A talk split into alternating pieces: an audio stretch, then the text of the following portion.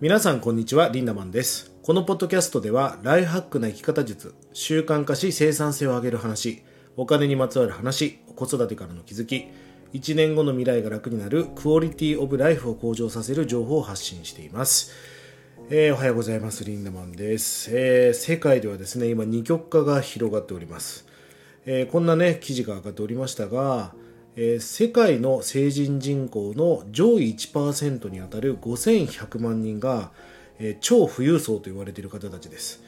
要はもうぶっちぎったぐらいお金を稼いだ、まあ、大成功された人が地球上に1%いるとそれが5100万人に当たるらしいんですがその地球上の1%の人たちが世界全体の個人資産のなんと37.8%を保有していると、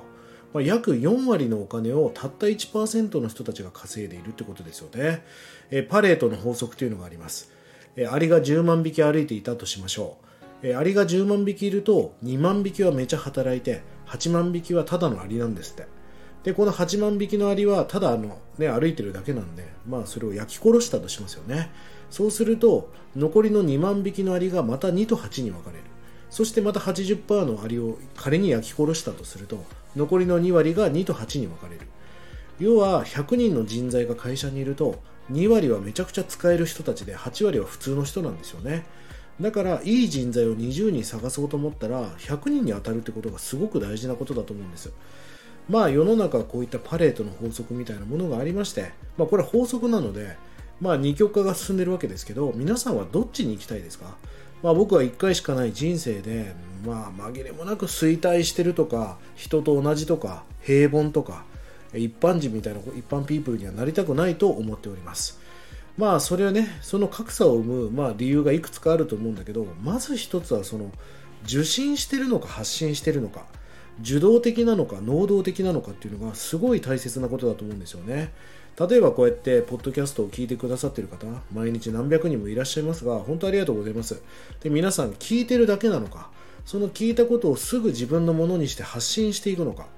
まあ SNS なんかもただ見るだけっていう人もいるけどやっぱり発信していかなきゃいけないわけですよね。まあこれも二極化についてすごく大事なことだとは思うんですがまあもう一つね、まあ、今日の本題になるんですけどデジタルリテラシーの差が収入とか生き方に対しての格差を生んでいくと僕は思っています。例えばスマートフォンでフリックで文字を打ったとしますよ。まあフリックで文字を打つのとパソコンでブラインドタッチをするんではもう圧倒的な処理能力が違います。えー、キャンバでね新しい何かデザインをしている時にスマホで何かデザインするのと PC でやるのでは全く違うんですよね生産性とかスピードが。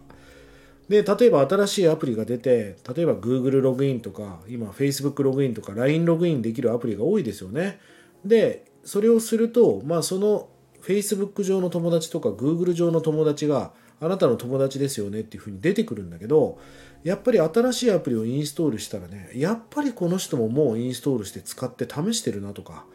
もうアーリーアダプターなんで早いんですよね。まあ、あの、新しいアプリなんかを、例えば僕も仕事で導入すると、必ずこんな声が上がるんです。リンダマン、また新しいものに変えるんですか？みたいな。まあ、言わんとしてることは分かります。別に僕はただの新しいもの好きなんではなくて、より生産性が高い、皆さんの効果が高いことを常にね、刷新していかなきゃいけないと思ってるんだけど、逆に聞きたいんですよ。じゃあ、お前は一生何も変えないつもりなのかと。変わらない方がやばくないかっていうことなんです。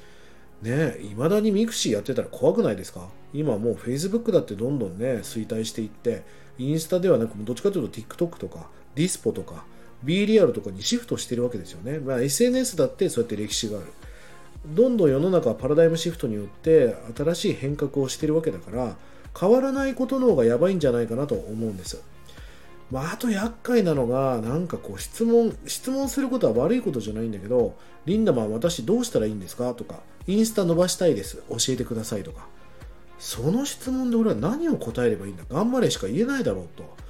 で、そうやって闇雲に質問してくる人っていうのは、まあ、例えば検索する力がないわけですよね。Google 先生に聞いたら結構なことを答えてくれるし、えー、Google でどうやって検索をするかっていう演算子ですよね。その Google のキーワードの入れ方とか、まあ、そういうことを学んでいけばね、最適解を見出すことができるわけじゃないですか。質問することは悪いことじゃないけど、人の時間を奪ってるんだっていうことも意識していかなきゃいけないわけですよね。いやまあ本当にこのデジタルリテラシーの差が大きな格差を生んでいくと思います。だからこそ皆さんねいろんなデバイスに慣れていきましょう。そしてパソコン買いましょう。パソコンはお金を生み出す文房具です。パソコンを持ってないっていうのはお金を生み出す文房具を持っていないのと僕は一緒だと思っています。確かにスマホファーストかもしれないけど圧倒的にスピード生産性が違います。そしてえこういう話を聞くだけではなく例えばすぐツイッターで投稿してみるとか、え自分も何かこうスタイフとかでラジオで発信してみるとかインスタライブをやってみるとか友達にねご飯誘って例えば今日僕から何か吸収したことを語ってみるとか受信ではなく発信インプットインプットだけではなくアウトプットしていく。まあそんな意識を持ってね最高な皆さんのライフハックに役立てていってほしいなと思います。その差が本当に生き方の差になっていくと思います。えー、下の概要欄にですね、公式 LINE の URL を貼っております。えー、ぜひね、そこでたまに皆さんにもうこれ絶対見た方がいいよっていう情報を発信しておりますので、そちらの方もご登録ください。そして取り上げてほしいテーマやお題も気軽に、えコメントや DM をください。えそれでは今日も素敵な一日をリンダマンでした。またね